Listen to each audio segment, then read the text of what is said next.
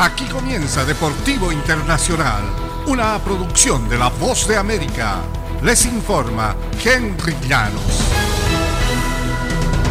La Asociación de Peloteros de Grandes Ligas eh, se afiliará a la AFL-CIO, la importante confederación sindical de Estados Unidos, para reforzar su posición tras un reciente conflicto laboral y en medio de otro.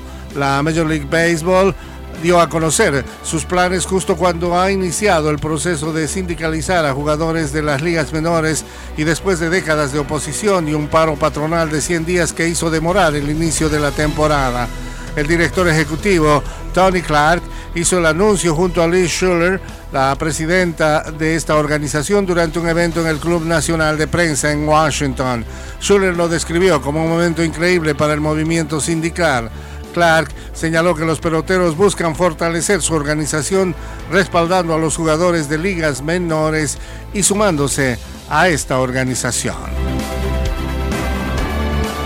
En el tenis internacional, la número uno del mundo, Iga Swiatek, alcanzó su primera semifinal en Flushing Meadow y al superar el miércoles por 6-3, 7-6 a la local Jessica Pegula, en un duelo en el que sumaron 13 quiebres de saque, 10 tan solo en el segundo set.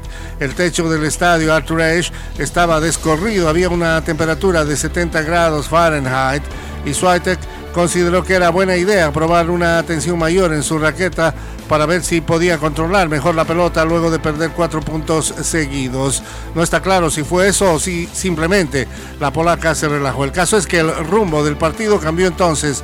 Swiatek ganó 14 de los 15 puntos siguientes. No sé si esa fue la clave o algo, dijo Swiatek. Seguro yo no pensaba en las cuerdas, me concentré en lo que tenía que concentrarme, dijo.